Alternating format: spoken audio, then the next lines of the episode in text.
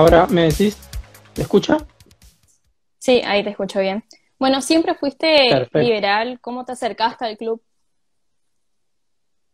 Eh, no, no, no, no siempre. Yo soy liberal hace muy poco, de hecho, creo que un poco menos de un año. Yo empecé a descubrir las ideas de la libertad, empecé a encontrar en la historia, empecé a encontrar ciertas, ciertos errores ahí. Este, un día entonces buscando información, estaba, estaba estudiando historia argentina y, de la FPP de Chile, estaba mirando un video en YouTube para, para recargar datos de López Murphy y en esas cosas de la vida, siempre que terminan este tipo de charlas, eh, la gente hace preguntas, qué sé. Y una chica que era de Corrientes pregunta, que hace una pregunta, etcétera, y al final dice, soy Pamela Morales, etcétera, soy de Corrientes, el Club, el Club de la Libertad. Entonces yo después le hablo a Pamela y le digo si me podía pasar los papers, los PDFs que le habían dado. Y bueno, hablando, hablando, ella me dijo, ¿por qué no te acercas al club? O sea, por Pamela entré al club, eh, pero yo las ideas de la libertad las conocí con la historia. Y, y nada, eh, creo que la conocí a Pamela, entré al club, di una charla ya la primera vez que yo pisé el club, eh, fue dando una charla ya directamente, que era el homenaje a Ayn Rand. Y hoy en día estoy coordinando homenajes. Así que acá estamos. Muy bien. ¿Y viste en algún momento de la historia una situación parecida a la que estamos viviendo ahora? Eh, sí, de hecho, los ejemplos abundan. Sí, sí, sí, si me estás preguntando porque ya tuvimos un momento de cuarentena o, algo parecido, mira, la historia es una interpretación. Eh, Albert Camus decía, la verdad no existe, la verdad se inventa. Bueno, la historia es lo mismo. La historia, dependiendo quién la cuenta, le va a dar su interpretación. Y dependiendo del historiador, uno puede encontrar muchas semejanzas, por ejemplo, con la época de Perón. Se vivía de una forma bastante parecida a la actual. Eh, pero por eso te digo, la historia es una interpretación. Muchos van a decir, no, el peronismo, bueno, vos sabés cómo son los peronistas. Este, pero a este nivel donde la economía se está desmoronando por culpa de que el gobierno lo está manejando mal, eh, no es nada nuevo. Y esto no es nada nuevo desde que existe el estado de bienestar. Desde que existen los estados de bienestar, eh, mal llamados de bienestar, las economías de, los países que lideran este tipo de, gobiernos siempre van a ir, es una paradoja, el estado de bienestar no funciona sin el capitalismo, pero el estado de bienestar pregona políticas socialistas. Esto es algo muy interesante. Y esto es algo que se repitió desde la creación de este, desde que se inventó las jubilaciones en Alemania. Los alemanes fueron, Bismarck fue el primero en inventar esto. Y desde ahí esto se vino repitiendo. La historia de lo interesante de la historia es, y por eso me unía al equipo homenajes, y por eso también cuando me dijeron si podía coordinarlo, no, dije que sí, es que te da datos, te da esos, ese tipo de anticuerpos, por así decir, por usar un concepto, para entender la realidad. Y eso es muy interesante. Hay veces que ciertas políticas sobre todo cuando estamos hablando de, políticas económicas, se quieren llevar a cabo, se quieren implementar y fracasan porque son políticas, primero, a corto plazo y segundo, que desconocen las verdaderas necesidades de la gente. No están aplicadas para funcionar en realidad. Están, eh, tienen una base que no coincide con lo que la gente quiere. Eh, von Hayek tiene un camino, eh, tiene varios libros sobre esto. Mises le dedica todo un capítulo a, entender este tipo de cosas, un libro que se llama La acción humana. Este, no quiero citar mucho, porque el otro día veía que los chicos de la Fundación Es Libertad sacaron una sección que se llama el, algo así como el liberalismo zapatilla, es decir, dejemos ya de esto de, de andar citando, dejemos esto y pongámonos a hablar, vamos a los barrios, vamos a, a, decir qué es el liberalismo, por qué fracasan las políticas keynesianas, vamos a decirlo todo. Sí, yo estoy de acuerdo con eso, pero el tema es Y en ese sentido, yo estoy a favor de, andar citando autores, de andar estudiando, de andar leyendo, porque yo no voy a entender la realidad y no voy a poder hacer una bajada didáctica de lo que es la realidad sin antes haber estudiado un poco. Yo no digo leamos la acción humana completa, son 1300 páginas, leamos las obras de Mise, que son, tienen mucho, mucho ingredientes, son muy difíciles de digerir, sobre todo si no, no leíste algo antes. Pero es necesario llenarse de contenidos para poder dar esta batalla. Yo no puedo salir a la calle y encontrarme con una persona que es de izquierda y decirle, mirá, lo que vos estás programando no sirve. Vos tenés que respetar al individuo. No, eso no, así no sirve, digamos, no es la forma. Entonces vos tenés que leer un poco, informarte y en base a eso vos tenés que construir un argumento didáctico, pero eh, acabado en ese sentido y tiene que ser comprensible, pero vos no vas a poder lograr ese argumento didáctico si no tenés el conocimiento de antemano. Y por eso es que a mí me gusta a veces citar a los autores, por ejemplo, Karl Popper, son, son, son filósofos del conocimiento. Ayn Rand, Ayn Rand fue, de hecho, yo no la conocía, Ayn Rand, hasta que me hice miembro del club. Y bueno, en fin. Bueno, teniendo en cuenta ahora que nombraste alguna de las figuras, ¿cómo crees que hubiesen reaccionado los pensadores clásicos en esta situación? Eh, ¿Se hubiesen doblado sus principios o no? Eh, si primero no, doblado sus principios no creo. Eh, si hay algo que si hay algo que digamos caracteriza a los intelectuales liberales es que, y esto tiene que ver con la ética liberal, eh, son personas que saben lo que quieren, persiguen objetivos muy claros y no se van a andar doblando frente a determinadas cuestiones. Eh, el liberalismo justamente es eso. Los, los intelectuales liberales siempre dicen este es nuestro objetivo. Y esto es, esto es muy claro en este sentido, son muy claros en este sentido. Ellos, eh, hay tres pilares fundamentales, que es el respeto a la vida, la propiedad, la libertad.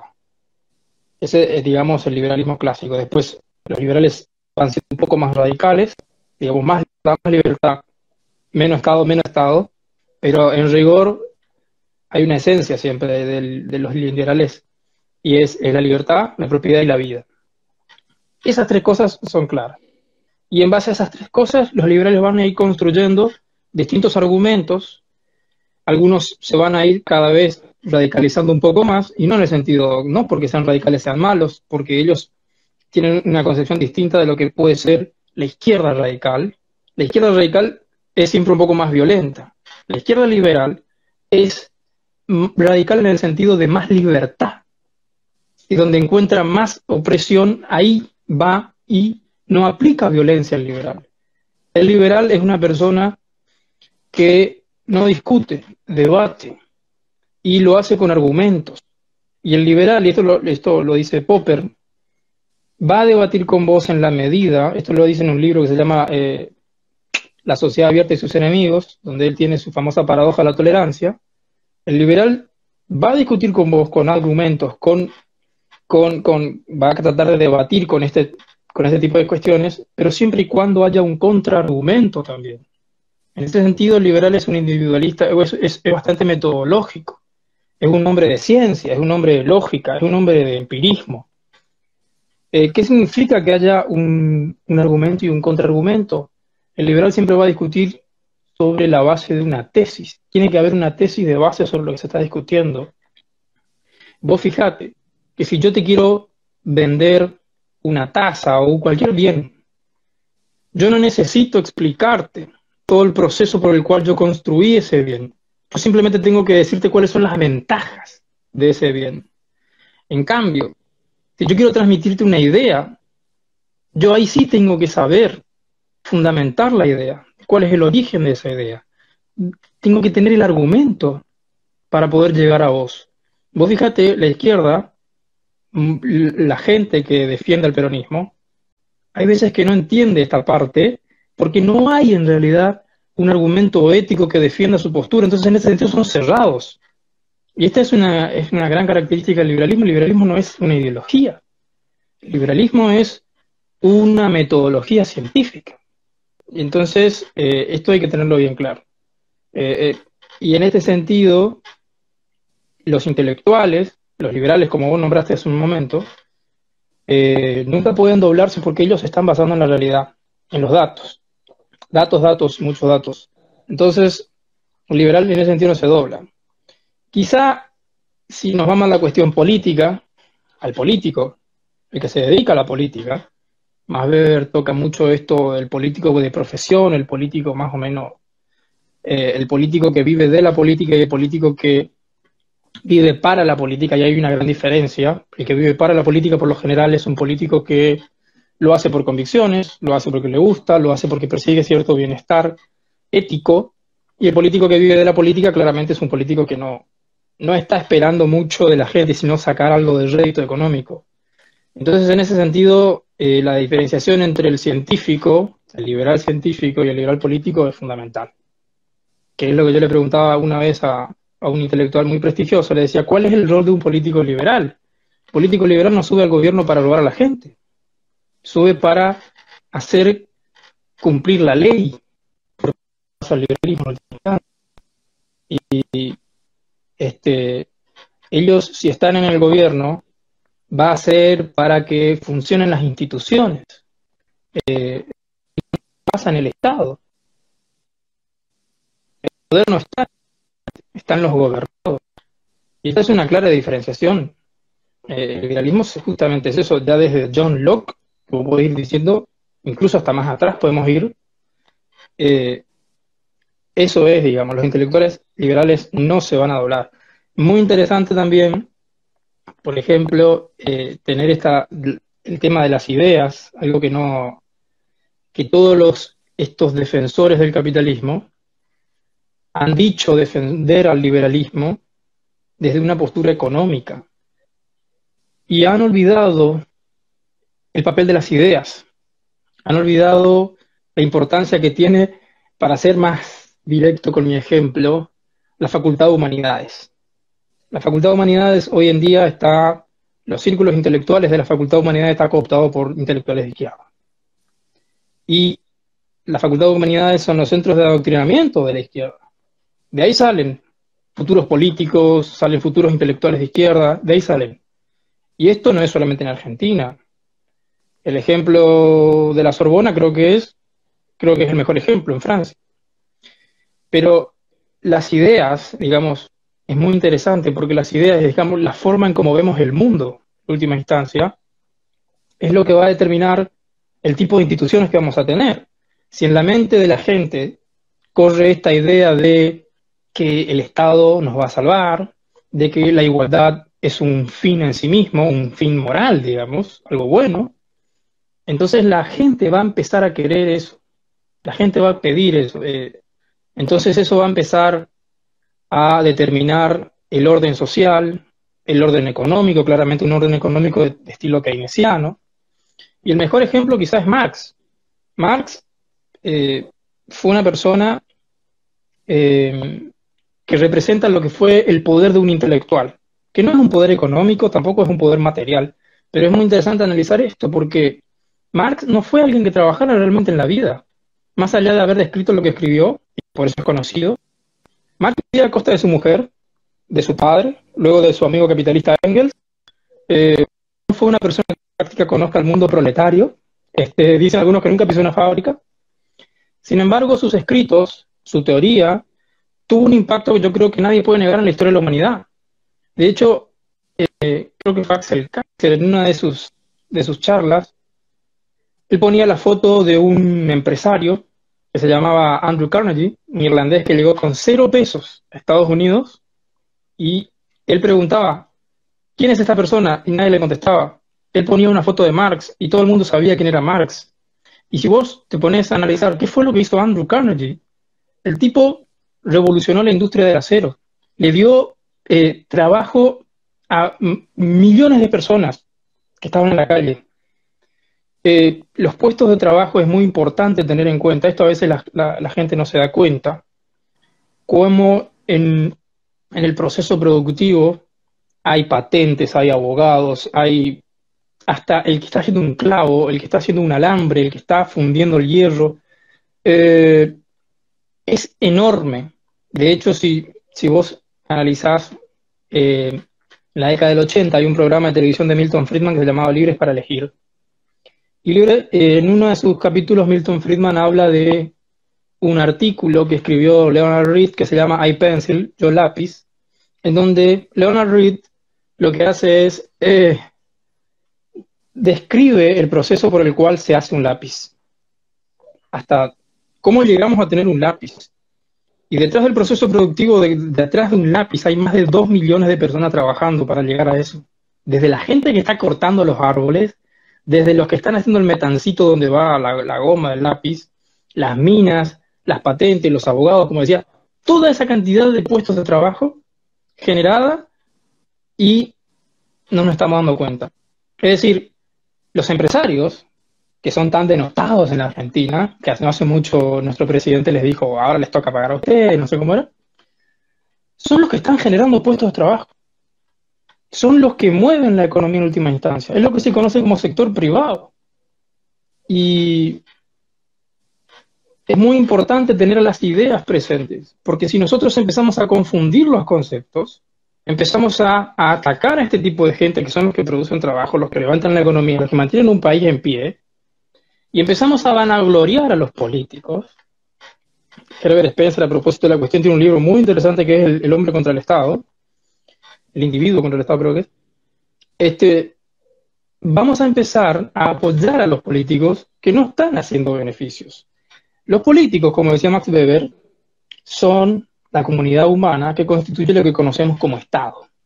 Y son gente que están dirigiendo un país, están ordenando el país, Imagínate que en el proceso productivo, en el cual se llegó a construir, o se llegó a, inventar, perdón, Google, Apple, todas estas empresas, nacieron del ingenio humano, nacieron de, bueno, voy a hacer esto. Digamos, no hubo ningún comité central, ni un gobierno, ni, un par de científicos que dijeron, a ver, ¿cómo ordenamos esto? No. Fueron dos o tres tipos que dijeron, che, si hacemos esto, y salió una idea. Generaron una idea, generaron dieron un impacto eh, y abrieron un mundo. Hoy en día Internet es, yo creo, el mejor ejemplo de libertad de expresión. A, a vos se te ocurrió hablar sobre el comunismo, plus. Haces tu página e incluso empezás a lucrar a través de gracias a que alguien creó Internet. Nadie creó Internet. Ni un político creó Internet. Entonces, cuando en ese proceso productivo los políticos empiezan a intervenir la economía, dicen, bueno, acá tenemos que este, poner un freno, acá hay que hacer esto, hay que llevar para allá, esto, esto hay que hacer así, así. Ahí vos empezás a interrumpir lo que eh, Mises llamó la acción humana. Nadie puede hacer esas cosas y los que hacen eso empiezan a fracasar. Y eso se llama estado de bienestar. Y los estados de bienestar, en el 2012, la mayoría estaba quebrando. Eh, ahora los estados de bienestar se están recuperando por culpa del COVID del virus. Pero en rigor es muy interesante tener en cuenta las ideas de los intelectuales, porque ellos están conformando eh, lo que nosotros estamos pensando. Y si la, digamos, si el, lo que la gente está pensando no es acorde con ideas de libertad, los políticos van a votar por esas cosas. Los políticos son, digamos, los mayores difusores de las ideas. Ellos no crean ideas. Los políticos hablan de la igualdad. ellos no tienen ni idea de dónde salen esas palabras, pero son políticamente muy rentables para su discurso, porque genera eh, lo que es votos. Los políticos no son líderes. Los políticos miran encuestas, miran encuestas y después se ponen a cazar votos. Y en base a eso llegan al poder, aplican sus pelotudes, etc. Pero si las ideas predominantes en la mente de la gente son las liberales, ahí la cuestión cambia. Ok. Se acerca el Día de la Constitución. ¿Qué opinas sobre la misma? Eh, ¿Se puede renovar, modificar frente a estas adversidades que se encuentran? A ver, eh, las constituciones no, por más que sean un, papelito donde están inscritos nuestros derechos, las constituciones no van a generar más riqueza, no, no, no van a hacer a las, personas más felices, no se pueden estar este, modificando constituciones como si fuesen no sé, eh, algo que se puede hacer nomás. En la Constitución están inscritos los tres derechos fundamentales de las personas que hoy nombré. La Constitución argentina es obra cumbre de un liberal, Juan Bautista Alberdi. 1853 él escribe las, no, me acuerdo en qué año, creo que fue mucho antes en Chile que él escribe eh, bases y puntos de partida para la organización constitucional del país. Eh, entonces, ¿qué es una constitución? Es lo primero que tenemos que saber. ¿Y qué hay dentro de esa constitución? Las constituciones, el origen de las constituciones viene de Europa, de un movimiento intelectual que se llama el constitucionalismo. Uno de los más grandes referentes de esto es John Locke, otro liberal, y un ejemplo de ello son los padres fundadores de Estados Unidos, y bueno, también la Revolución Francesa, si uno quiere. Pero en rigor, ¿qué es una constitución? La constitución es el límite que nosotros le ponemos a los que están gobernando. ¿Por qué?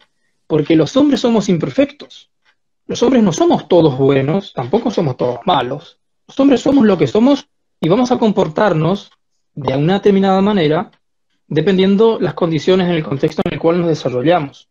Entonces, si los gobernantes son tan imperfectos como nosotros, pueden cometer tantos actos malvados, pueden cometer tantos errores o pueden cometer tantos aciertos como los podemos cometer nosotros, es entonces que nosotros les vamos a poner límites a ellos.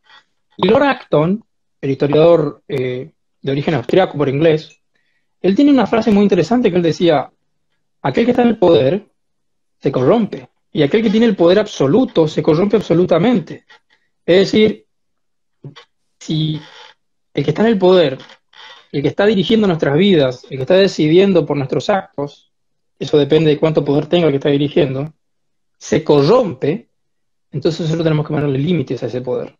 Y las constituciones se hicieron para eso, para ponerle límites a quien está gobernando, porque o si no, volvemos para atrás. Antes del movimiento constitucionalista en el siglo XVI XVII, mucho antes de la Edad Media, no había ley. Lo que había era la discrecionalidad del gobernante. El que gobernaba era el rey, el rey hacía la ley, el rey sacaba la ley, el rey tipo, te daba derechos, te quitaba derechos, hacía lo que se le ocurría. Con las constituciones se limitan esos excesos. Eso es lo primero que tenemos que tener en cuenta. Lo segundo es no confundir libertad con libertinaje, como se suele confundir. Las constituciones están llenas. A ver, una parte fundamental de, una república constitucional son los códigos civiles. Los códigos civiles vos tenés que fijarte la cantidad de leyes que hay. Es decir, la libertad. La libertad también está limitada. Entonces, el respeto de mi libertad es muy importante. Y yo también tengo que respetar la libertad del otro. Entonces, no se pueden andar cambiando constituciones así como así, y no porque los políticos deciden implementar alguna medida, vamos a estar mejor económicamente, y rápido van a las constituciones. Este es el caso de Chile, no hace mucho cambiaron la constitución de Chile. ¿Chile va a mejorar porque cambiaron dos o tres cláusulas de la constitución? No, no. Entonces hay que tener muy presente. Y ya que nombraste el homenaje de este sábado, que va a ser, que estamos homenajeando, los, los homenajes los hacemos los sábados, pero en realidad el homenaje debería ser el viernes, porque son los primeros de mayo, no los dos de mayo. Este, es muy interesante tu pregunta porque viene bien para pensar a dónde estamos yendo como país. Estamos, a ver, yo no voy a caer en esta, en esta, en esta discusión de qué importa más, economía o medicina, salud de la gente o las pymes que se están destruyendo. No, yo creo que es interesante para pensar el tema de los derechos fundamentales. Y yo cuando hablo de derechos fundamentales estoy hablando de los tres derechos fundamentales que son libertad, propiedad y vida. Yo no estoy hablando del derecho a tener un trabajo digno o el derecho a etcétera. La libertad implica que vos vas a tener un trabajo, punto. O que vos podés trabajar. O que no podés trabajar. Es decisión tuya. Pero empezar a agregar derechos implica una cuota de economía y implica una cuota de mayor de impuestos. Entonces es complejo. Yo creo que hay que pensar en esta parte de, si hay que reformar la constitución, no. Yo creo que el gobierno, limitado como tiene que estar, es para garantizar y defender esos derechos. No para garantizar nuevos derechos a las personas, sino para defender esos derechos. Y esto se va a ver en el, en, en, en, la, en el grado de acción que tengan las instituciones. Eh, Karl Popper siempre se preguntaba, él decía, ¿qué es más importante? ¿Tiene que gobernar la izquierda, la derecha, los liberales, los comunistas? Eso es un absurdo, decía Karl Popper. Lo importante es qué tipo de instituciones nos protegen de eventuales malos gobiernos. Y eso es lo que nos tiene que importar a nosotros. No si hay más derechos o menos derechos, sino qué instituciones nos están protegiendo. Por eso es que los poderes tienen que estar divididos, tiene que haber independencia de poderes, en fin. Muy bien, sí. Em, para ir terminando, el que quiera preguntar algo, lo anota. esta es, ¿cuál consideras que fue el mejor momento institucionalmente para la Argentina y por qué? Eh, como estudiante de historia, el mejor momento para mí fue, fueron los, años que van de 1862 a, a 1895. Lo cierto es que el progreso argentino se, extendió hasta 1940. En el momento en el que se nacionaliza la banca, el banco con Perón, ahí la cuestión cambia, ya no éramos lo que, lo que pudimos haber sido, pero creo que fueron eh, la segunda mitad del siglo XIX y las primeras décadas, las primeras tres décadas del siglo XX, Argentina era un país próspero y los datos lo confirman. Si vos, eh, cualquiera que lea Roberto Cortés Conde lo puede analizar, o Gerchunov, son, son historiadores, también son economistas, y los datos lo, lo demuestran. La calidad de vida, en fin, un montón de cuestiones. Te voy a dar un ejemplo fácil que es del siglo XX. En 1930, Europa se sumía en los totalitarismos. En Italia estaba Mussolini, Franco en España, Hitler en Alemania, Stalin en Rusia, había guerra civil en Japón, había guerra civil eh, en China. En Latinoamérica, perdón, Centroamérica se debatían en guerras intestinas. Estados Unidos estaba en el famoso crack del 30, del cual le tardó 10 años recuperarse. Y el 20% de la inmigración mundial venía a la Argentina. Éramos un paraíso comparado con el resto del mundo. Esto es debatible, por supuesto. Pero, ¿cómo se logró esto? Esto se logró sin el estado de bienestar. Esto se logró con instituciones fuertes. Las instituciones hacían que el país sea próspero. Y esto tiene que ver con una cuestión de los gobiernos. Los gobiernos no iban más allá de lo que pueden ir. Y esto lo dice Herbert Spencer. Los gobiernos están para proteger los derechos fundamentales, para hacer que la justicia sea barata y accesible. Más allá de estas cuestiones de libertades puramente negativas, el historiador Isaiah Berlin habla de las libertades negativas, las libertades positivas, dice, más allá de la libertad negativa, el Estado no tiene que ir. ¿Qué es una libertad negativa? Es la libertad que te protege a vos, tu, tu integridad física y tu voluntad. Nadie debe meterse con eso. Y esta es una premisa fundamental del liberalismo, que tiene que ver con el individualismo. Entonces, los gobiernos que se dedican a eso, a fortalecer las, eh, las garantías individuales, las garantías, las libertades fundamentales, y que se fortalecen las instituciones, y así fue como este país creció.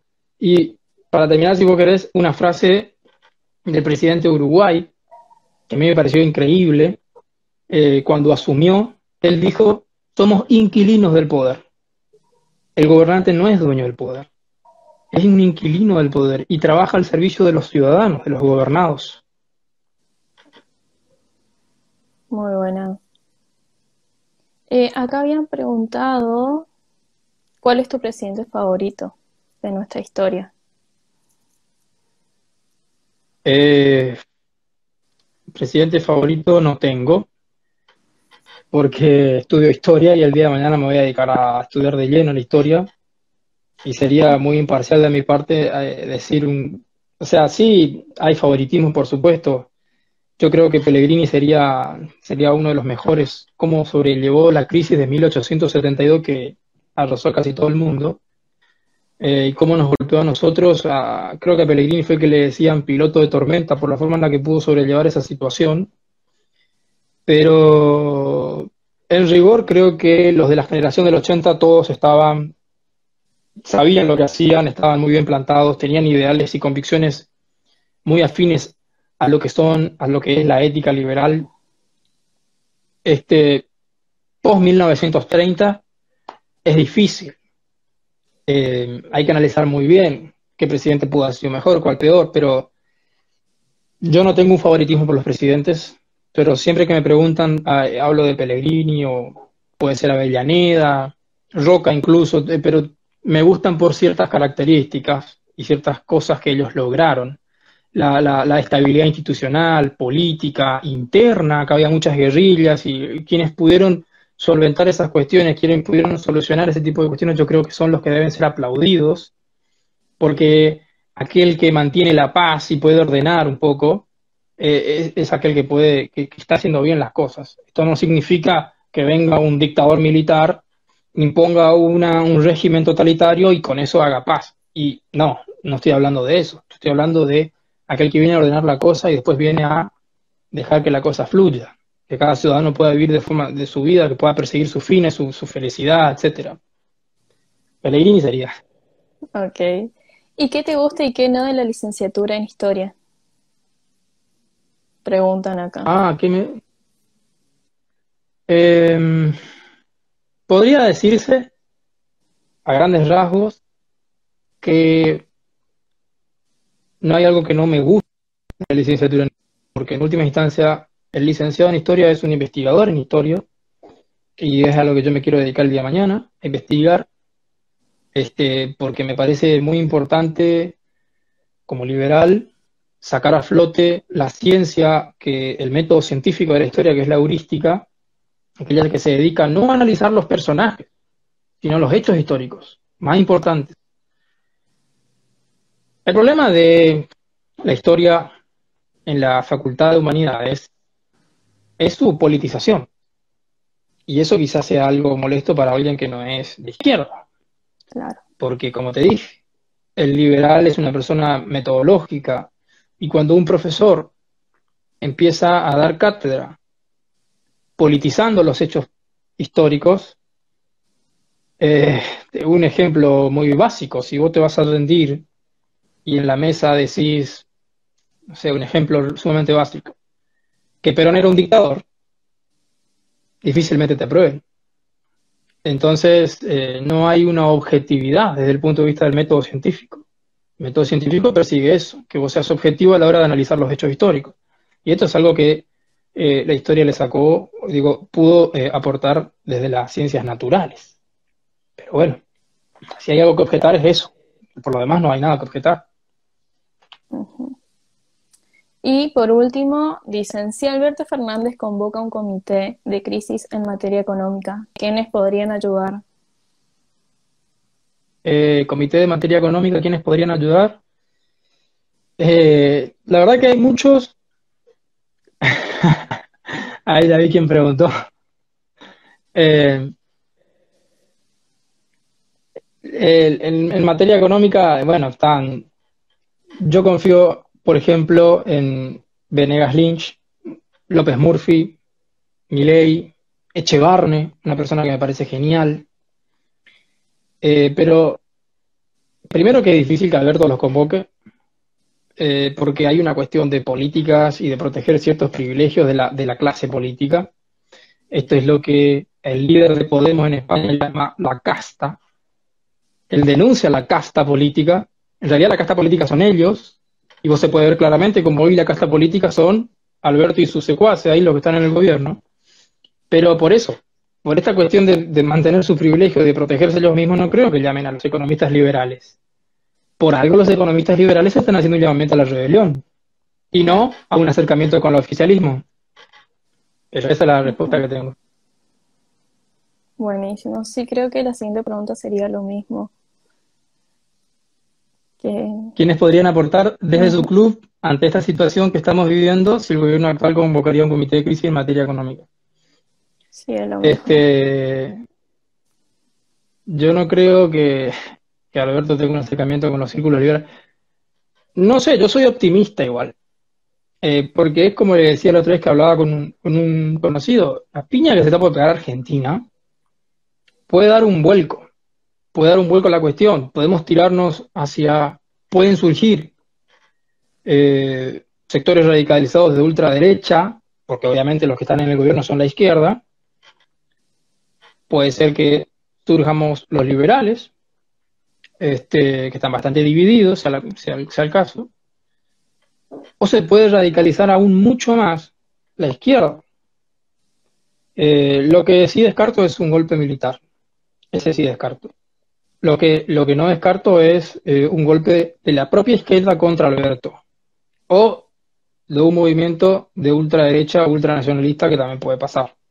Todo es, eso es muy, uno diría esto es muy conspiranoico, muy improbable, pero no en vano. Hay liberales que están haciendo el llamamiento a la rebelión.